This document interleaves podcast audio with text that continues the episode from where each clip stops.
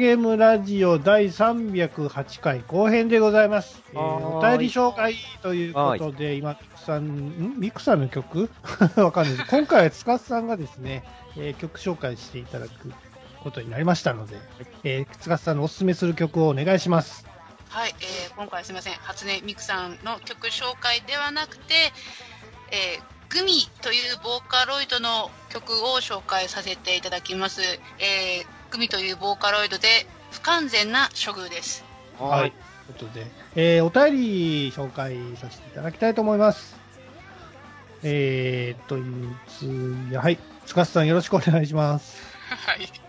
はい、えーと、お便り読ませていただきます。えー KIM さんからいただきました。ありがとうございます。ありがとうございます。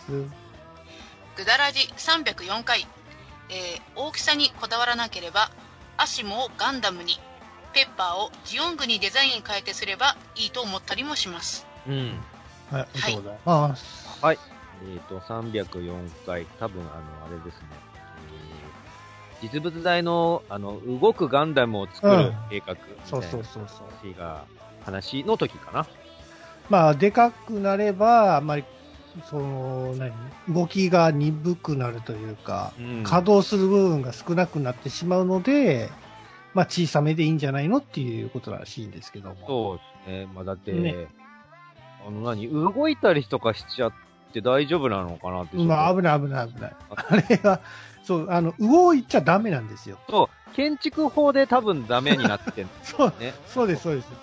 お台場のガンダムってあれね、建物扱いなんですよ。ええだから、動いたりしてもダメだし、あの、今、今立ってるユニコーンガンダムは一応その変形するんですけど、あれは、えっと、一応、なんちゃって変形で走行が動いてるだけで、えっと、完全変形ではないんですね。なぜ、なぜかっていうと、ユニコーンガンダムが完全変形すると、あの、身長も高くなるんですけど、うん身長を高くするのは NG なんですよ。なぜなら、建物だからです。建物の大きさを変えちゃいけないって決まりがあるから。融通期間な。うん。なので、そうんの動くガンダムっていうのも、ど、どこまで、いや、本当にできるのって僕は今でも若干思ってるんですあの、ほら、あの、パトレーバーのジャッキアップはあれ動くって言われへんのか？けど、あれはね、多分建物扱いになってなくて、あの、ま車あ、扱いなんや。車扱いなんだと思うんですね。トランスフォーマー OK なんや。そうそう、ダンプカーが、あの、あの、後ろのダンプの部分をウィーって上げるのの延長線上なんじゃないかなって僕は思ってあ、ます、ね。じゃあそれやったらいけんじゃん、ガンダムも。それさ、動いてるって言えるの？あの、嬉しいよ、もちろん。トレーラーからガンダムが見、あ、まあトレーラーそんなギミックねえか。でもやっぱさ、あの、ガンダム大地に立つよろしく、た起き上がってほしかったりするんじゃない？なんか介護ベッドみたいにさ、ギーンってなんか、もかっこ悪いよ、ベッドに起こしてもらうガンダムなんて。う、それ、それは見たくないか。うんその辺をね、まあどう落としどころをつけるんですかね、みたいな話をしてた時に、えーくださったコメントかなねな。アシモのガンダムにペッパーをジオンで、はい今実際さ、あのークラタスっていう乗って操縦できるロボットみたいなのがあったりもするかあ、車の変形？ら、車じゃないよ、あの何？ーなんだろう。実際人間が乗って、ラジコン操作で動かせる、操作できるロボット、乗って動かせるロボット、話題になったじゃん、一時期。でもあれ、すり足やろ？すり足じゃない、タイヤだったと思う、多分足。あかんやん、それ。なので、パチモンじゃない。え、なんで？パチモンじゃない。ちゃんと、足上げんと。足、足上げるなんていう、そんなさ、あの、バランスの悪い、そんな歩行が実現するわけないじ 危ないしな。ゃん。なのでね、どうなることやら。まあ、楽しみですね。はい、はい、ありがとうございます。はーい。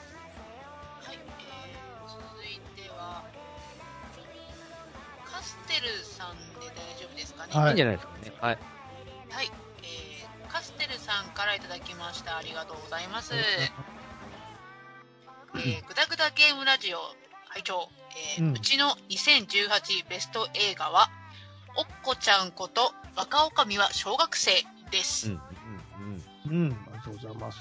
そう、ちょうど、えっ、と、12月、去年の年末にいただいたお便りで、多分、あれかな、僕たちが、えっ、と、2018年映画ベスト3をやった回にくださってるそうですよね。ね。ねはい。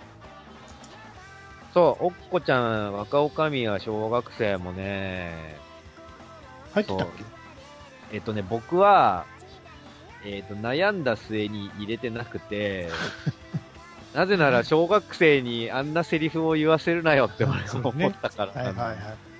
子供にあんな過酷な覚えをさせちゃダメだし、あんな立派すぎるセリフを言わせちゃダメって僕は 思う。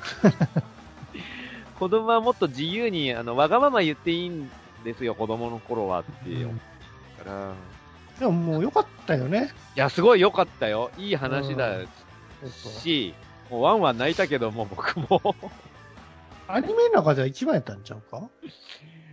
えっと、去年見たアニメの中では一番かな。他にあんま良いっていうのがそんなになかったから一番かね。うんなんかもう、平日、僕なんかで午前がお休みになったので空いてる時間を使って、あ、しかもあれだ、その、まだ初期だったからさ、ロングラン、あの、の、その何、予定が立ってなくて、若女将が。もうじき終わっちゃいますみたいな、その週末までに終わっちゃいますよって言ったから僕もなんか無理やり平日の午前中朝早く起きて8時ぐらいに見に行って、池袋の映画館1巻しかやってないところ見に行って、そ、そしたらもうあんな話だからもうワンワン泣いて、目真っ赤っかになったまま会社行きましたもん、僕。なるほどね。まあ、あの、グダラジの僕の一番は、えっと、ボヘミアンララプソディか。うん。あれまだやってますよ。やってますよね。すごい、すごいロングランでございますよ。うん世界的にもなんかすごい大ヒットになってる。みたいですね。まあ、まあね、もともと僕、なんか、うん、そんなに口コミ、口コミっていうことでもなかったか。うん結構、スタートダッシュは、良かったもんね、あれは。うん。口コミですごくブームになったのは、あの、あれだよ、カメラ止めか。うん、あれはすごかったもんね。おえっと、この間、なんか新しい発表があったとかなとか言ってえ？新作？新作はね、もう作るの決定してるんですよ、実は。あ、そうですで、か。同じ監督続投なんだけど、うわー、なんか、その予算とかすごい少なくて、新人さんばっかりを集めたその状態で作った一作目を超えられんのかって俺はちょっとね、大丈夫ですかね、頑張ってほしいけどってちょっと。マジ潤沢に予算ができちゃったりとかしたらなんかね、あ、そうや、あの、ボヘミアン・ラプソディ、塚さん見ました？いや結局見てないです。あ、結局見てないですか、うん。なるほど。うんまあ、あの、僕、今年はなんかすごい映画また当たり年かもしれないですけども、アニメもね、なかなかいっぱいあるんですよ。うん、うん、うん。はい。あの、まあ、この前見てきたあの、シティハンターもそうでしたけども、その話はしないでいいの、シティハンターの話。いや、まあ、みんな見てからね。あ、そう。あと、断末も劇版やるじゃないですか。はい。あとは、何やったっけ、えー、このスバか。あれも劇版やるんでね。僕、すごい楽しみなんですけども。なんかアニメ多いですよね。ここだけ聞いてると、トミヤンすごいアニメ通みたいな感じの雰囲気出ちゃって。2っていうか、見てるから劇版みたいなってことなんですよ。スバタのダンマジだのさらっと言ってるとなんかね、すごいアニメに詳しい人が。あなた見てないでしょ？だって2つとも。僕今期は見てますよ。今期はバリバリ見てます。何やねん。僕はもう煙草大好きマンだからね。ほら、それやろ？そっちやんか。あんたは。そっちってなんだよ、そっちって。めっちゃ面白い。こっちに来ないでくれる？そっちって何？そっちとこっちの差がわかんないんですけど。まあまあ、いろいろ見てますよ、今期はね。えーもね、あのーテレビシリーズ、本当に、なんか、ワンクールでも人気があった本当劇版すごい、すごい早くやっちゃう傾向なんですよ、今はね。だから多分織り込み済みなんだと思うんですよね。企画の段階で。どうすかね。劇場版も含む、あ、もちろんその売り上げ次第でなしになったりもするんだろうけど、うんえー企画の段階で最終的には劇場版で締めるみたいなのが、もうラブライブとかもそうなんだけど、もう決まってるんですよ。ドラゴンスレイヤー、ドラゴンスレイヤーじゃねえや。ゴブリンスレイ。ゴブリンスレイヤー、劇版やってほしいな。うーん、うん。僕、縦の勇者すげえ好きなんですよ、今、ハマってて。まあ、あれは別に、まあ、クオリティすごい高いから、今の状態でも。だからもう、なんか、ツークールとか、なんか、後続詞やってほしいなと思いますけどね。うん。そうそう。あの、本編の方で言うの忘れてたけど、また、あれですよ、グダラジが前回、うん。手書きアニメはもう終わりっすかねみたいな話をした途端に超絶すごい手書きアニメの、はいはい。おかぐや様は告らせたいの第3話エンディングのあのチカッチの歌がすげえ滑らかにぬるぬる動いてるみたいな、今話題になってますよ。すごい。ね、まあ、でもあれは、それだけですよ。本編は見て見てないからさ、本編のクオリティどれぐらいなのか知らないですけど、あのね、本編も面白いらしいですよ。見ろよ、じゃあ。あの、僕は人に勧められて、今、全話撮ってあるんで、ちゃんと溜まったら見ようと溜まってるの多いな。あのチカッチの第3話、なんか知んないけど、急にその第3話だけ超絶クオリティになったらしくて、これは、えっと、まあダンス曲なんですけど、可愛らしい面白いダンス曲なんですけど、そのチカちゃん、えっと、生徒会の初期のチカちゃんが、まあ可愛らしいダンスをすごいぬるぬる踊ってくれうんるんですけど、うんあれは、えっと、最初僕 3D かな、これっていや、思った。俺もそう思った。よいや、3D じゃなくて、あのー実写をトレースしてるのかなと思ってたんですよ。いや、そう、そうだよ、そう。なんで言っちゃうの？そうですえ？よ。そうなの？実写をトレースしてるんです、あれ。なんや、うんなん全然ダメや。だ俺、トレースしてないと思って、神クオリティやと思ってたんですよ。あのね、言わせてもらうけど、うんそんなわけないじゃん、あそこまでのものを。そう、クリエイターの想像力だけであれができたら、宮崎駿を超えちゃうよ、多分。いや、だから俺、さ、ツイッターで、これは神以上やって言ってるじゃないですか。絶対できない、あれは。ほぼほぼフルフレームじゃないですか、だってしかも、あの、ぬるぬるのつなぎとか、髪のなびきとか、そう。スカートのなびきとかさ、絶対あんなのを想像だけで描こうとするとう。ん、あのむしろ気持ちのいい動きをさせようとして、間飛ばせたりとかしちゃうと思うんですよ。ディズニーでもあそこまではできないなと思ってても、あれはね、とダンサーさんがいて、ダンサーさんに実際、えっ、と、チカちゃんの、まあ、あのキャラの服を着てもらって、ウィッグもちゃんとつけて、実際に踊ってもらったその髪のふわっていう広がりとか、スカートのなびきとかをトレースしてるんですあの トレス。トレースです。そうっすか。うん。だから、あのスカートのひらめきとかはナチュラルな感じで。そうそう。急にトミヤンのテンション下がった。あんだけ持ち上げといてすごい。いや、だって、そりゃそうでしょ。まあ別にトレースだからできるかっていうと、そうではないですけどね。絶対、あのー生地そのさ、とあのー動画を撮影してそれを動画、あのー作画に起こす時点で、アニメーターさんのセンスっていうのは絶対必要になるんうんで、この、このカットを起こしますみたいなのが絶対必要になってくるんで、うんはめ詰めとかやんないと絶対変な感じになるから。あそこで、その、もちろんね、センスのあるアニメーターさんがやってるのは確実なんだけど、そうそう、あれはそういう作業ですよ。なんかあの、楽器の演奏とかはさ、よくあの、撮影してトレースするっていうのが、うん流行りじゃ、流行りになったじゃないですか。そうです、坂坂道のアポロンとかもそうだったとうん、思そううんですけど、ね。あとはそのダンスシーンとか、本当にそのさっき言ったダンスもそうですけど、クラシックダンスとかさ、うん、まあ実際そのスバルとかもそうだったじゃないですか。そうだね。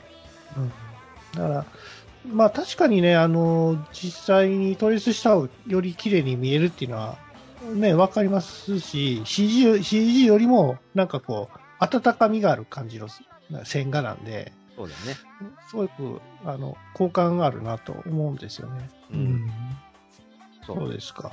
ただね、なんだろう、あのー比較、なんだろう、比較しちゃいけない、全く別のジャンルなんだけど、僕、その、アニメーションとして、これはすごいって思って、未だにこれ超えられてないんじゃないかって思ってるのは、うん。未来少年コナンなんだよね。未来少年コナン。あれまた見見ました？動画。あれね、やっぱ何度見てもこれを超えてないんじゃないのか、今のアニメって思っちゃう。すごい、すごいよ。宮崎さんすごいなとは思いますよ。うんうんいや、ルパンもそうだったじゃないですか。まあそうそうそうそう、そうなんですけどね。ね。うんなわけねえだろってじゃそういう、そういうことじゃなくて、動きなんだよね。そう、そう、そう、そうなんうん。ですよね。そう。いや、本当息苦しい、その、なんだろうな。だから、そのコナンがさ、水、その水中に沈められてしまって、どうも抜け出せないんですよ。で、だんだん酸欠になってくる表情をさ、その作画するんだけど、ものすごいね、僕見ててもね、なんか息苦しくなる、こ本う、絵の当表、息苦しくなる、描き方するからさ、うまいなって思うよね。あれを、ね。あの、ラナちゃんが、あの、コナンを助けるために水の中に潜ってきて自分の空気を分けてあげるんですよ。口移しでね。術師で分けてあげ、もう、そこに一切のエロみたいな要素はなくて、本当に純粋に助けたいっていうだけで、ラナちゃんがめっちゃ頑張る、そのコナン君を、助けてくれたコナン君を助けるために、今度はラナちゃんが頑張るっていうシーンで、何度も水の上に出て空気を含んでは潜っていって、コナンに空気を分けてあげるっていうシーンなんだけど、今度は自分の方が、その、水の底まで潜っていくのに力尽きて、今度はラナちゃんの方が溺れてしまう。そうそうその溺れたラナちゃんを見て、今度はコナンが頑張るみたいな、もう、どっちも頑張れって応援したくなる感じ？そうですね。アニメを見ながらね、その手を思わず握ってしまう感じみたいなのがね、当時が最高なんじゃないかなうまいっすね。なんか間の取り方も絶妙ですね、あれは。いや、すごい。あの全部計算されてるんですよね。そうなんですね。あれを、あれを、ああいうのこそ、あの、神作が言ってほしい。まあ、そう、それはそうですわ。うん。はい、はい。はい、あれと、ちょっと脱線しましたけど、どこ、どこまで見ましたっけ？えーと、カステルさん、えーと、あ、はいはいはい。はい、ベスト映画、おっこちゃん。はい。ね。はい、ありがとうございます。えー続いては直角炭さんからいただきました。ありがとうございます。えーこちらは305回放送のグダグダゲームラジオですね、うんえー話の中でやすさんがさらっと最善にいましてとおっしゃってましたが、うん。人気声優さんが参加されるイベントで最善確保するって並大抵のことではないと思うんですがさすがです。戦慄が走りました。かっこ笑い。はいどれの回だろうな。僕、ちょいちょい最前にいるんで、どれの回なんだろうな。たまに僕ね、あの、そういう、なんだろう、声優さんと、あの、ファンがこう一緒になって写真撮るとか、と時あるじゃないですか。SNS でアップされてたりするじゃないですか。やっさん探しますもん、僕。誰やろ、僕ねどこにいるんやろみたいあのー、多分見つからないと思うのは、僕何かしら、その、仕込んでいて、か、顔が微妙に隠れるようなな。してるの？仕組みをしてるんで、わざとね。多分、あの、わかんないと思います。僕のことを知ってたら気づくと思いますけど、あ、本当？うんえーじゃあ、でも全然わかんないですよ、僕。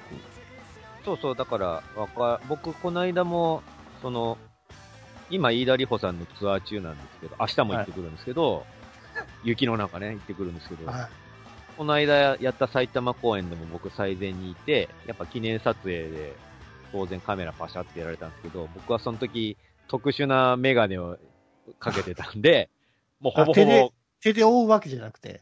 手で覆うわけではなくて、ちょっと特殊なメガネをかけてて、多分パッて見ただけでは僕だとわかんない。その特殊メガネがあ目立ちすぎて分かりやすいみたいなことじゃないんですか？そう、だから、それを目印にされたら逆に一発で分かってしまうんですね。あ、そうそうそうそう。ただほら、僕の素顔は分からないわけあ、サングラスしてるってこと？サングラスじゃない。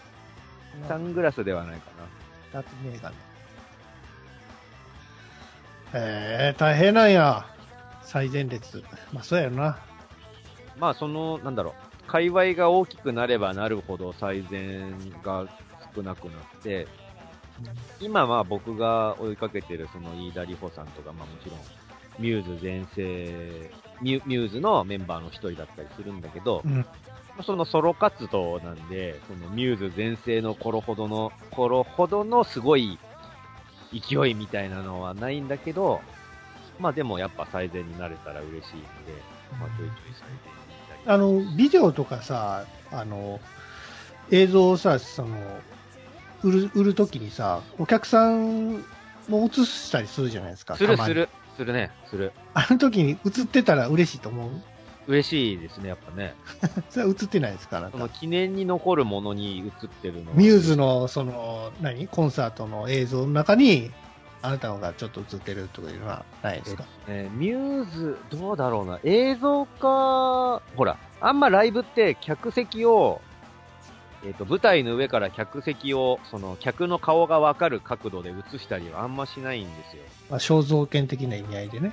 もあるし、まあ、だって、演者さんを映してるのに、その演者さんを無視して客席を映すっていうこと自体があんまりないですよね。まあ、ね、熱意、熱気みたいなやつをちょっと映像的に伝えたいってそうそうそう、いう。演出はあるかもしれないけど、えーそれで、なんかちらっと映ってたら、やったーみたいなことじゃないですか。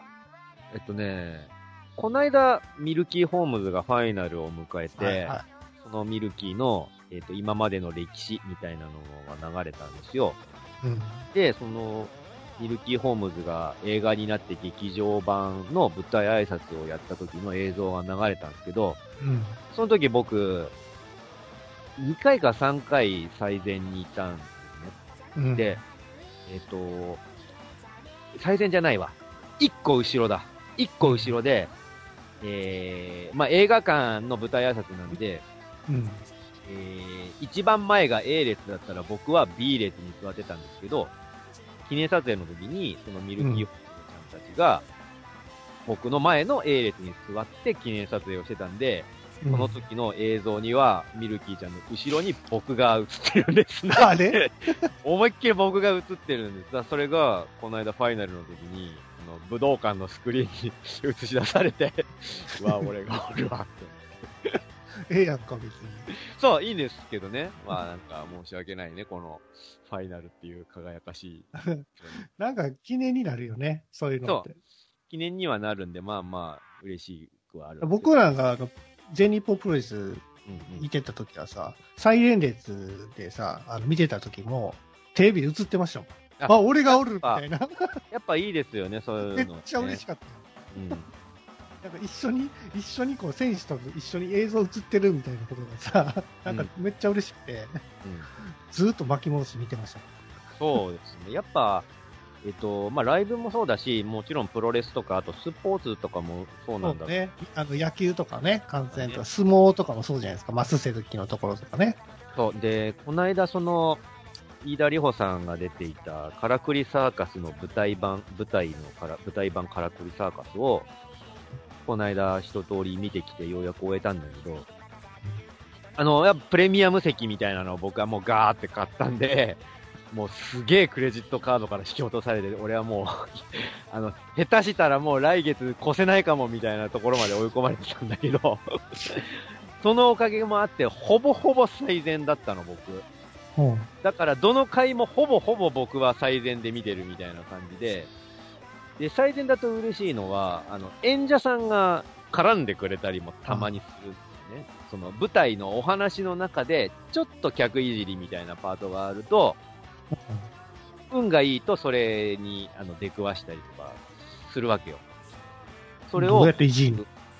えっ、と、えっ、とね、えっ、と、せ、うん説明しづらいな。あの、例えば、その舞台版カラクリサーカスって客席も、あの、舞台の一部として考えてるわけ。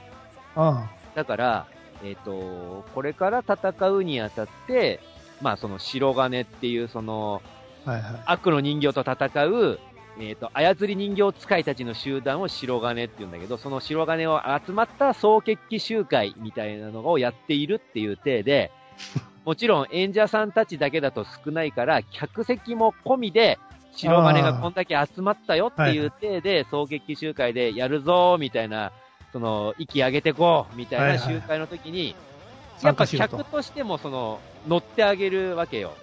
あ外野をね。そう、おーみたいな感じで、はいはい。で、僕それ最善で、おーって元気よくやってたら、君元気いいねって、あの、その、白金の一番偉い人からプレゼントをもらった。なんじゃそれ。まあ、ぶっちゃけ言うと、その売れ残ってるグッズの余りなんだけど、それの、それを、えっと、昼公演と夜公演続けて僕、その人にプレゼントを完全に桜井と思われる。だから本当に。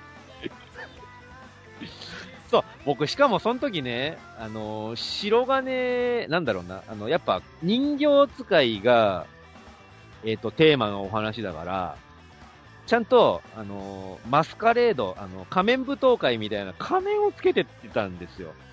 だからもう完全に俺はその中のキャラになりたいと思って、その仮面をつけて、そこの最前に座ってたから、もうまんまと俺、その、何？いその舞台の一部になることができたわけ。一人だけ？それだけ。そうそう。変わそういうってんな。ね最前でやってると、割とまあ、そういう。最善のね、あの、いいところっていうのはそういうところでもあるってことだね。そうそうだから、そういうね、無理してでもちょっと最前取った方がいいと取りたいなねねはい。ありがとうございます。えー続いては、キキさんからいただきました。ありがとうございます。うん、飛ばしましたね。いや、いいんじゃない？大丈夫じゃない？大丈夫ですか？はい。はい。ゲストポッドキャスト2018、えー、グダグダゲームラジオの299回放送前半後半。あなたの好きな特撮系乗り物。えーどんどん飛び出す特撮ネタにワクワクが止まらなかった。そしてあれ、これ何の話をしてたんだっけ？というグダラジらしさも癖になるおすすめ回です。ありがとうございます。ありがとうございタグつけてくださってるけど、ななんかその、おすすめとして言ってくれてんだよね、グダラジの。あああ、そう、じゃあそうなんですかね。メールじゃないですね。いや、でもいいんじゃない？全然いいじゃないですか？嬉しいし。まあ、あのーね、特撮ネタ、テトークテーマっていうことでね、あのーそう、299回やらせていただきましたけども。まあ、あの、今、ん次回、次回じゃないのか。えっ、と、また特撮トークということで、うん。はい。えーこの場を借りてですね、まあ、あなたの好きな特撮変身シーンの、えー募集ということでね、させていただいているわけなんですけども、まあ、締め切りが2月末なんで、まだ時間がありますけども、もうすでに、あの、何名か、あの、いただいておりまして、まあ、ねキキさん、キキさんまだなのかな？はい。あのーまだじゃんじゃん送ってください。はうい。ん。そうそう、それこそキキさんなんかがね、女性なのに、そうやって特撮の、こんなニッチな乗り物会みたいなのを、うん。あの、喜んでくださってるのはすごい嬉しいよね。そうですよね。うん。どんな変身シーンをね、選んでくれるかなっていうのはちょっと楽しみでございますけども。新シーンね。俺たちも考えといた方がいいのかな？当たり前じゃないですか。一つに決めがたいないろいろな良さがある。ああ、いっぱいあるからね。でも僕ね、一つにあげるっていうのはもう決まってるんですよ。そうなんですかもう、あ、これもあんまり言うてしまうともうバレバレなんですけども。うん。あ、もうバレてもいいか。なんかさ、あの、仮面ライダー、その、ポーズとかを取ったりするのもいいんだけど、えあえてその、大行なポーズを取らずに、こう、歩きながらぬるっとパターンも良くない？あれえも。あるあるある。変身って、歩きながら変身とかね。ああいうのも、ね。昔はね、昔はそんなことしなかったですけどね。そうそうそう。昔はもうね、必ず。お決まりの、なんか、ポーズっていうのがあったんですけども。いやー、これ言っちゃうともう、もう僕、あの、言っちゃうことになるんで、いやいやうん、我慢しときな。我慢するわ。うん痛くなっちゃうね。そうこの間調べてたら、えっとうんボックスネルの練馬なんですけど、うんえっ、と、まあ、家からそんな遠くないところに、あの、仮面、まあ、特撮系の聖地すごい多いんですよ、実は練馬って。聖地？聖地。仮面ライダーとか、下手したらウルトラマンもそうなんだけど、あの、あ、ウルトラマンは違うのか。いや、でも、東映があるじゃないですか。うん、ね。東映が近くにあるせいで、あのーまあ、えっ、と、大泉学園とか、あの辺？あの辺って、はいはほぼほぼ仮面ライダーの撮影ってあの辺でやってるのね。い。本当？ほんとほんと。えー、仮面ライダー聖地で調べてたらめっちゃ出てくるよ。じゃあロケ場所が多いってことなんでしょうね。そうです。で、同じ場所をいろんなライダーが使い回してたりもするから、一箇所行ったらもういろんなライダーの聖地巡礼になったり。平成でしょ？昔はやってないと思う、さすがに。そうだよね。あ、どうなんだろう？でもわかんねえな。昔は、昔もかも。そういうのをさ、あのーなんか資料探しながらさ、あの聖地巡礼を見つけていく楽しみもあるじゃないですか、あるある特撮の場合ってさ。います。あるんですよ。ある。ねうんそういうのやってらっしゃいますよね、YouTube とか見ると。やってる。このシーンで出てきたこ場所はここです、みたいな。うん。あと、昔こんなか違うんですよ、みたいな。うん。うん。ね、実際にも昔と同じようになんか、あの、変わってないところもあるから、逆にそこにね、あの、BGM を流したりしちゃうとさ、うん。うん。タイムスリップした気分になるんだよな。そうだね。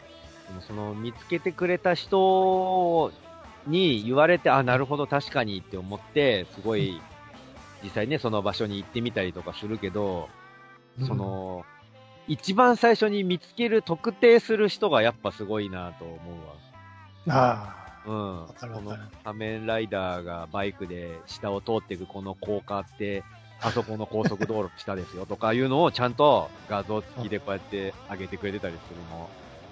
あ、そういうのねなんかあそこ、あそこ見、いた、行ってみたいなっていうシーンとかあるじゃないですか、あるあるね。あるある。仮面ライダー、2号ライダーのさ、その、うん細い、なんかあの、ね、何あれ、橋みたいな、橋みたいなコンクリートの上に乗ってさ、うんうんバイクで走るシーンがあるんですよ。うん。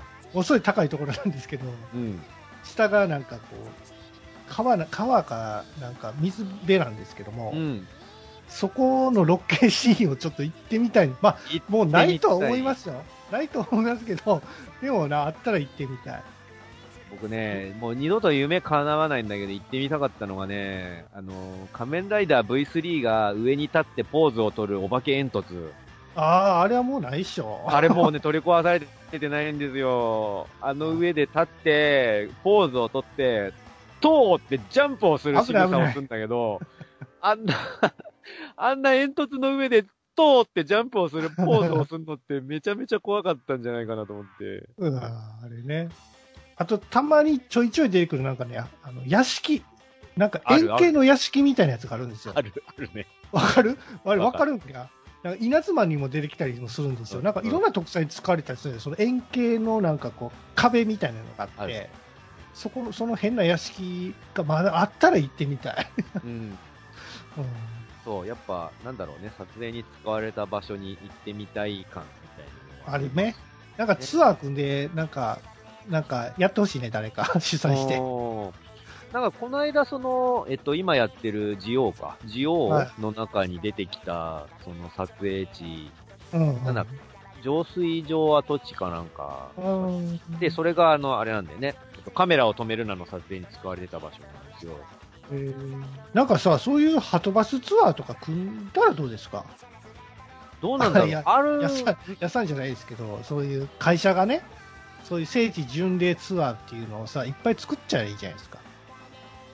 どうなんだでろうね。バスの中でね、そういう、うんあ、映像流して。行くまでの映像を流して、テンション上げつつ。そうそうそうそう、みんなで合唱してみたいうんうんうんうん。そ絶れ対おもろいとありありじゃないかね。な。ね。はい。ねありがとうございます。はいはい真剣にちょっと。はい。えーはいではつ、続いて、大丈夫ですか？はい、どうぞ。はい。え谷口香織さんからいただきました。ありがとうございます。はい、ありがとうございます。はい、えー、306回拝聴、えーキティちゃん歌舞伎というパワーワードでもキティちゃん宝塚もきちんと宝塚だったので、えー次はキティちゃん能舞台とかかもしれませんシティハンター映画版は突然スマホが出てきたり AI が出てきたりしないことを祈るばかりですうん。うん。はいそう、はい。ありがとうございます。えーと、そうね、まあ、キティちゃん歌舞伎の話をした回なんだけど、キティちゃん宝塚もあったんですね。宝塚って、あの、例の、あれか。あの宝塚。あの宝塚で、塚、塚ですか。うんああ。えー、なんでもやるんやな。宝塚のね、あのー人、えっと、この間僕が見たその、カラクリサーカスの舞台にも宝塚出身の人が出てて、めちゃめちゃダンスとかかっこよかったですね。やっぱりあの、女性ですよね、あそこは。もちろん、もちろんそうです。そうですそう、あれさ、宝塚ってさ、その、ベルサイユのバラで有名じゃないですか。うん演目。でもさ、あの、手塚先生のさ、リボンの騎士って一回もやってないんですって。なんか意外ですね。うん。ね。やる、真っ先にやるかなと思ってたんだけど、全然手つけてないらしい。なんか理由があるらしいんですよ、それ。はい全然わかんないですけど、僕は 調べてないから。だって、やれない事情っていうのがあるらしいですよ。そうなんだね。ルパン三世とかですらやってるのにね。そうなんですか。うん。えー、逆転裁判とかもやってたよね。宝塚にね。それは、なんどうなんですかね。結構いろんな演目やってるんですよ。宝塚。うん銀河、銀河英雄伝説。えー、ね、やってたやってた。宝塚の銀河英伝説ちょっと見てみたいな。ちょっと見たいですよ。俺も見たいんですよ ヤンウェイリーどんな感じになるんやろう。でもなんかね、かっこよくなってそうな気がする。そう、ヤン・ウェンリーは若干3や倍目ぼったい。感ちょっとあるじゃないですかう。ん。なんかね。それがないのか。どうなんだろうね。ちょっと見てないんでわからないですね。そう。やっぱ幅広いですよ。そう、シティハンターどうでした？だからみんなが 見たときに僕も一緒に喋りましょう言ったやんか。なんかその時代に合わせたアレンジとかがされてたらどうしようみたいなお話なんですけどやってましたよ。やっぱやってた？ええでも、あのー全然、あのーなんていうのかな、裏切れてないですよ、それは。ちゃんとシティハンターになってた全く、あの、シティハンターですよ。うんうん。っていうかさ、昔のやつさ、持ってきすぎやってん。いやいやいや、それ、もうさ、まあ昔も昔やけどさ、銃なんてぶっ放せないのにさ、うんマグナムとかどんどん撃ちまくるじゃないですか。うん、うん。あの、海坊主なんかバズーカバンバンぶっ放ロケットランすんですけどチャーね。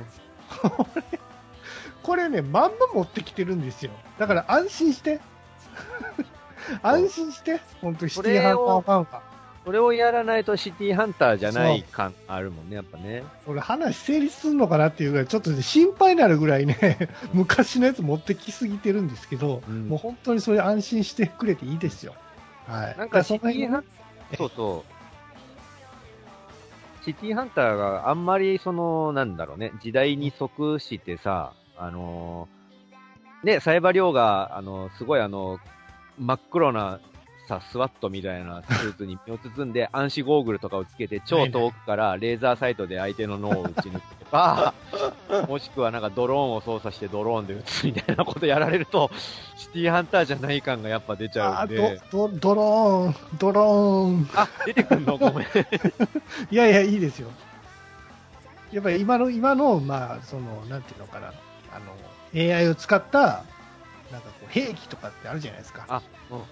まあ、それと、昔のこう、昔ながらのこう、知恵をしはいはい、出し出したこう戦略みたいなのとの対決みたいなのがあると思うんですよ。やっぱそういうのって、なんだろうね、どの、なんだろう、作品でもその、時代、時代、その、時代の最先端対、そいつ、そうねみたいなのって割とテーマがある。ルパンとかでも割とやってたじゃないですか。最新技術を持った敵対ルパン1、2みたいそうそうそう。そうね。まあ、五右衛門は無敵ですけどね。これもなんだって切れるから、チチートですけどね、あれは。はいじゃあ女性に弱いんですよ、五右衛門はね。そうそうそう。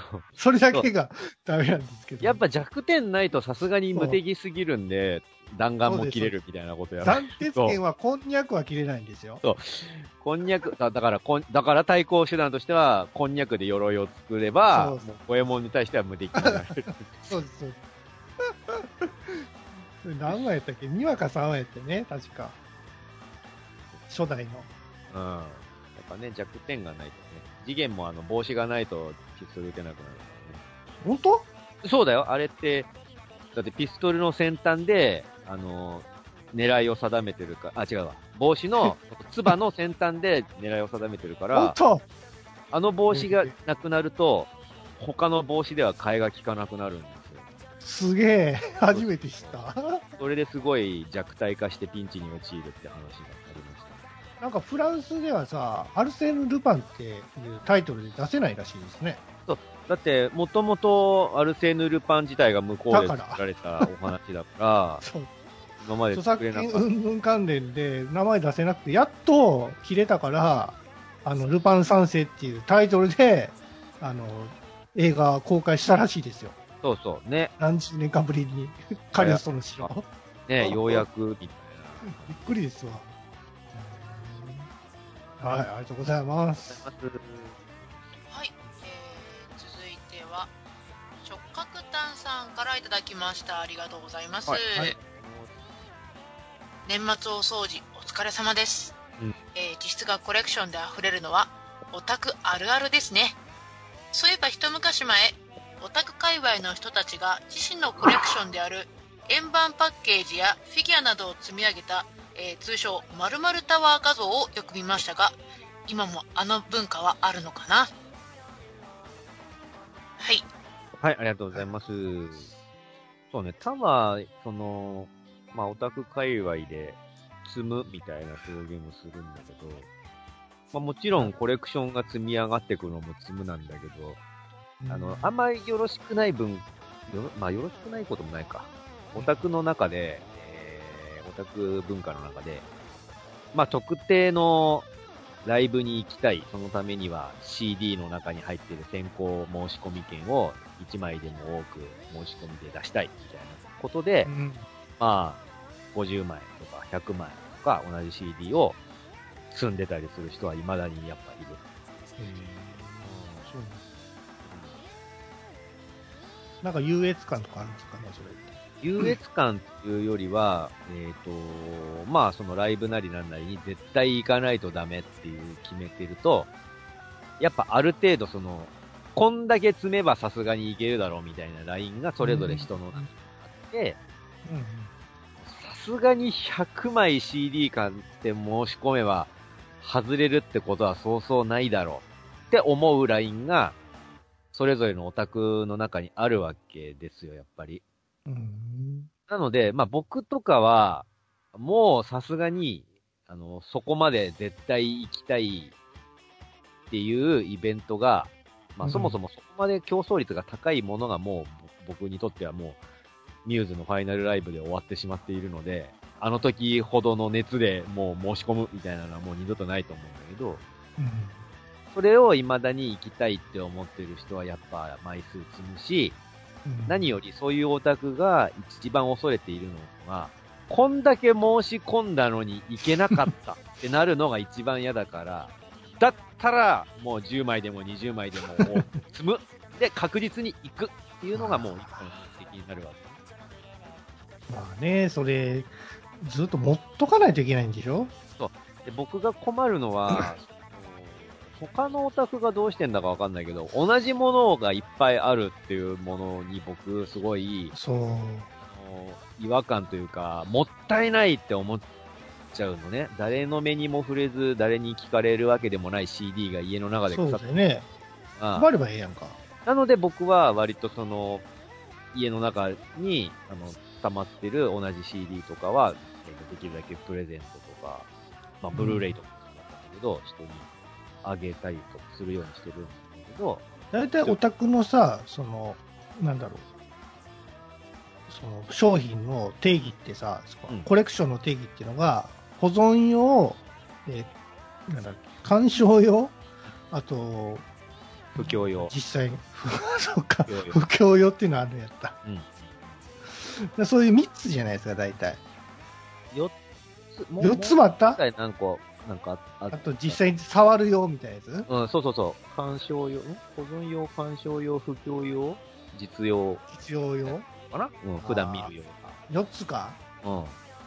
4つでいいと思うんですよ。だから、まあ、もちろんね、そのチケット買う、買うため、買うためにか、あの、もらうために、その、な何十枚、何百枚買って、なんかこう、やんなきゃいけないっていう、その、それも、それはどうかっていうのは言いたいですよ。ぶっちゃけると4つでも多いと思うけどね。同じ 同じものなら。まあね。うん。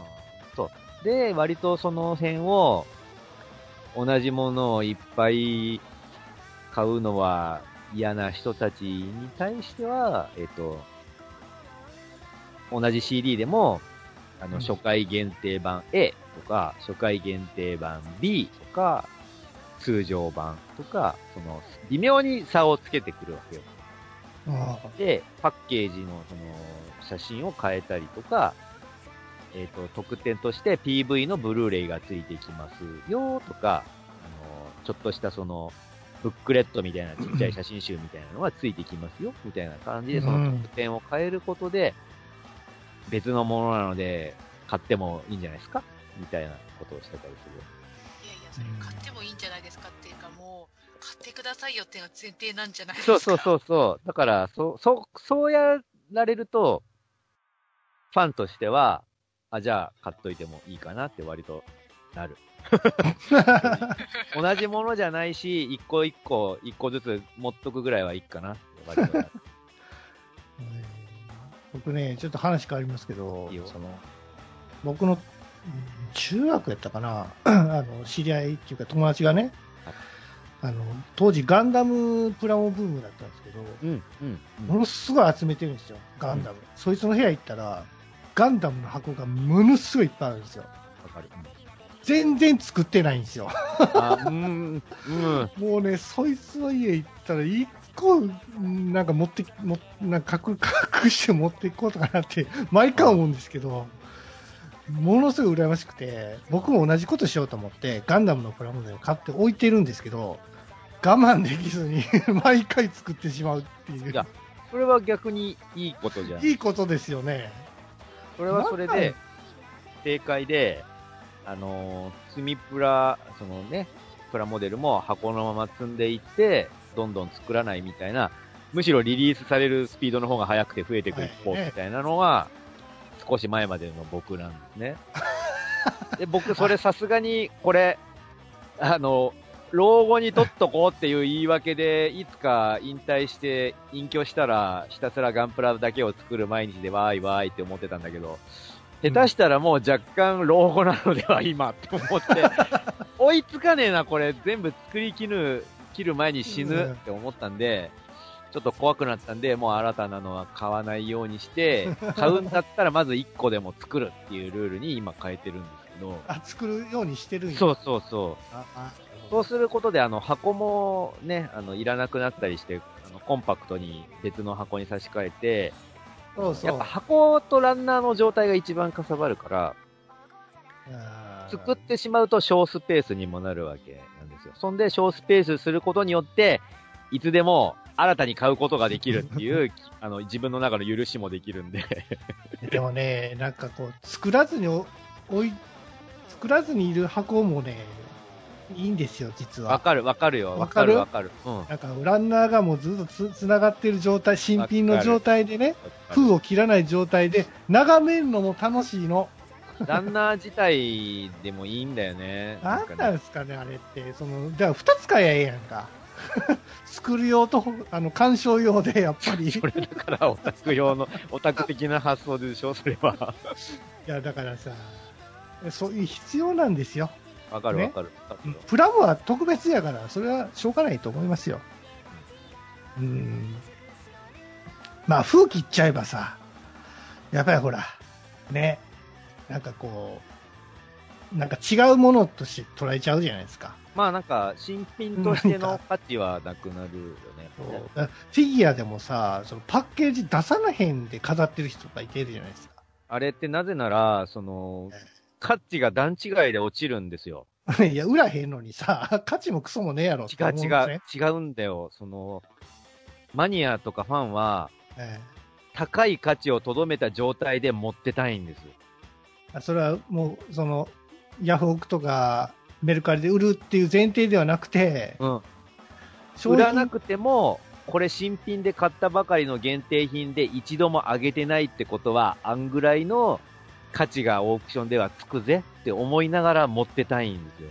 ああ、なるほどね。うん。はいはい、それをステータスにして生きていくんでしょう、たくああ。そうするとだんだんかさばっていくというやつ、ね、そうそうそう。そう、だから僕なんかはじゃ逆にそのプラモデル作って遊ぶのも好きだから、フィギュアとかも割とグリグリあの動かして遊ぶのが好きだああ、俺は動かして、動かしたら絶対なんか壊れるか動かさない人です。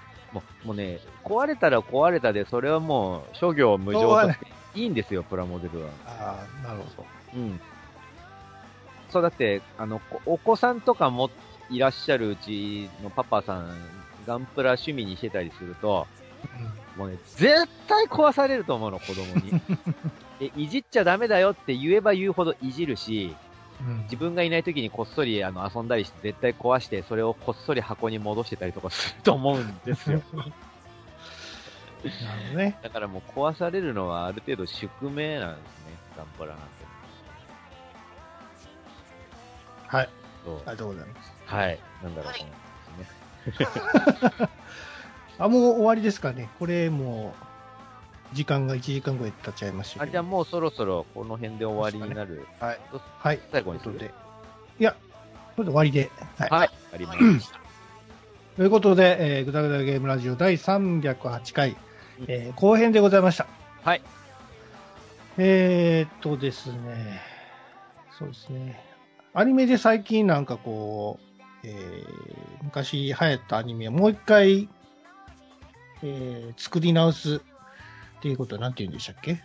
リメイク、うん、リメイク、うん、はい。なんかね、妖怪人間レムっていう昔、ものすごい流行ったアニメがあるんですけども、それがね、2019年にスタイリッシュになって帰ってくるということでね、その、あの、ツイッターとかいろんな SNS で、ね、あの、その、挿絵がね、まあ、あの、貼りまくられてるんですけども、なんかみんなね、不評なんですよね。僕不評っていうか、不評っていうか、変わっちゃったね、みたいな感じ。いや、そう、僕ね、全然ありなんですよ。ただ、手が 指がね、3本じゃないっていう時点で、ちょっと違うなって思いました、トミヤンと。え、指3本だよ。本当？指よく見てごらん。3本になってる。3本になってた？なってるなってる。全然ありです。今回の2019年スタイリッシュになった妖怪人間でも。絶対見ます。いや、いい、いいんじゃないいや、3本基本っすよ。いや、それは昔ことあるんやなって俺もちょっと思いましたけど。だってそこ変えたらさ、え、もう。いや、変え、変えたやつもあるんですよ。妖怪人間ベムでも。そうなの ?3 本アニメで。5本のやつもある、5本バージョンのやつもあったんですよ。それやったら、だって、人間にならなくてもいいんじゃない？人間だもんね。人間じゃん。境が分からへんやんけ、そそうそうそう。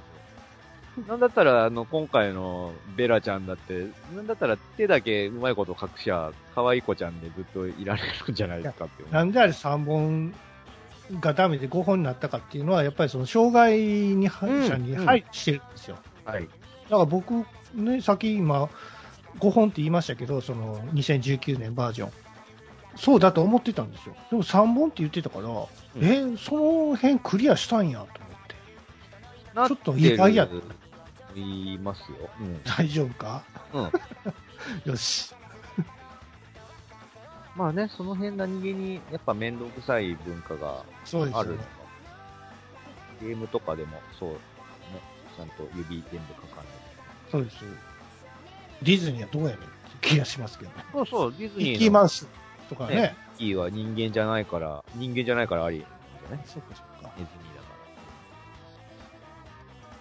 はい、えっと、ただいま、飯田里穂さんのツアー中でして、まさに明日、えー今撮ってる、このぐだらで撮ってる2月9日の翌日2月10日、名古屋公演なので、その名古屋公演に僕は行かなくてはいけないんですが、えー、開演の1時間前に名古屋に着くバスを取ってしまってですね。そのタイミングでこの大雪なんですよね。そうなんですよ。だからもう本当ね、悪いタイミングで雪とか降りやがるなって、これで路面が凍結したりとかして、バスがその安全のためにゆっくり走りますなんてことになったら僕はもう積んでしまうわけなんですよね。なので翌日どうなってるか今からちょっとね、ドキドキしながら朝を迎えようと思っているやすと。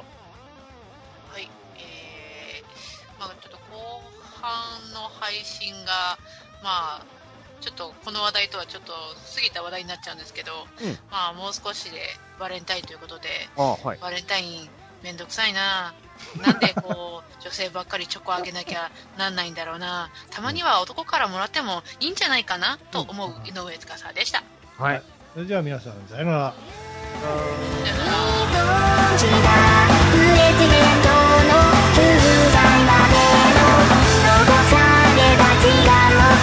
尽くしよ